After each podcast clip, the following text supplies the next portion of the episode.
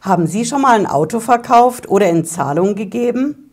Wenn das ein Geschäftswagen ist, ein Firmenwagen, den Sie bei der Steuer absetzen, dann interessiert sich das Finanzamt dafür ja ganz besonders. Und klar, der Gewinn, den Sie beim Autoverkauf machen, da will das Finanzamt Steuer drauf.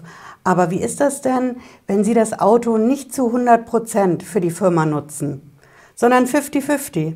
Hälfte Firma, Hälfte privat muss man dann auch auf den privaten Teil beim Verkaufen des Autos Steuern bezahlen?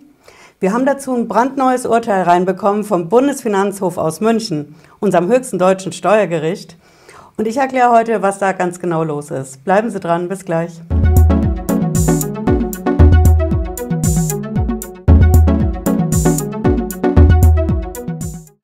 Bin Patricia Lederer, ich bin Rechtsanwältin in der Frankfurter Steuerrechtskanzlei Lederer Law.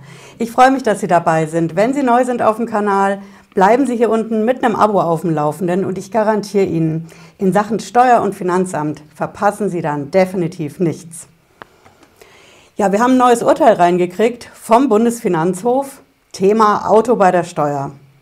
Der Geschäftswagen, der Firmenwagen ist ja einfach ein Dauerbrenner bei der Steuer und auch bei der Steuerprüfung weil sich das Finanzamt das ganz genau anschaut.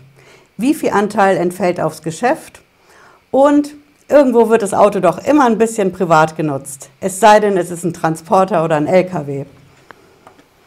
Und die Frage, die stellt sich natürlich einerseits, während ich das Auto habe, muss ich ein Fahrtenbuch führen, ein elektronisches Fahrtenbuch oder mache ich die 1%-Regel?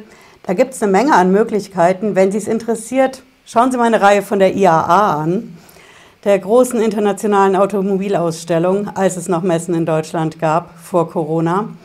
Aber das Problem stellt sich auch, wenn ich mein Auto verkaufe, wenn ich es in Zahlung gebe, weil ich mir ein neues anschaffe.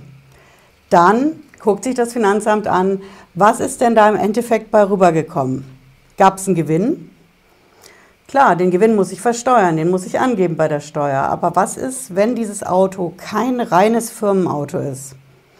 Wenn ich 10% des privat benutze oder 50%, 80%, wenn es einfach kein hundertprozentiger Geschäftswagen ist.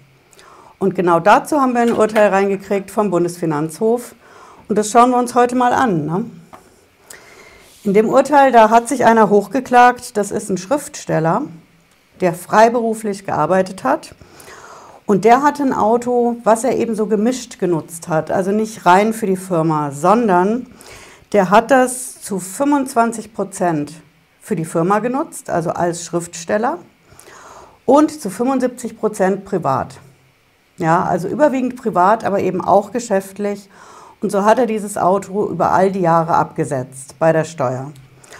Und dann ist er hingegangen und hat sich einen neuen Pkw angeschafft und hat sein altes Auto in Zahlung gegeben.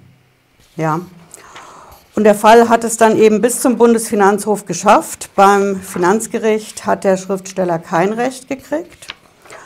Und der Bundesfinanzhof, der hat gesagt, also Punkt 1.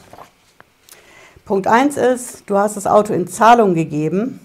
Das ist ja in dem Sinn gar kein Verkauf. Was ist es denn dann? Kann man das überhaupt besteuern? So ein in Zahlung geben?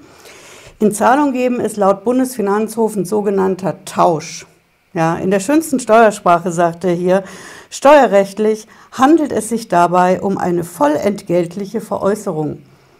Die Hingabe eines Wirtschaftsguts an Erfüllungsstatt ist wie ein Tausch zu behandeln. Tausch bedeutet also im Endeffekt, ich gebe mein Auto in Zahlung, kriege dafür einen bestimmten Wert angerechnet und das abgezogen beim Kaufpreis für mein neues Auto. Also dieses in Zahlung geben ist ein tauschähnliches Geschäft, bedeutet, für die Steuer ist das schon mal wie ein Verkauf zu behandeln. Und dann hat der Bundesfinanzhof ja, entschieden, was ist denn jetzt mit diesem äh, Verkaufspreis, also dieser Tausch, der wie ein Verkauf zu behandeln ist.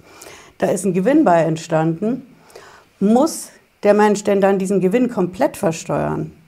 Weil er hat ja dieses Auto nicht hundertprozentig geschäftlich genutzt. Bundesfinanzhof hat gesagt, du musst das komplett versteuern. Denn der Mensch hat sich natürlich mit Händen und Füßen gewehrt. Der hat gesagt, ich habe doch nur 25 Prozent von dem Auto für die Firma genutzt, habe also auch über die Jahre nur 25 Prozent abgesetzt von der Steuer. Und jetzt, wenn ich es verkaufe, muss ich plötzlich den gesamten Gewinn versteuern. Kann das wirklich sein? Auch auf diese 75 Prozent Privatnutzung. Ich habe ja im Prinzip ein geteiltes Auto. Bisschen Geschäftsfahrzeug und ein großer Teil Privatauto.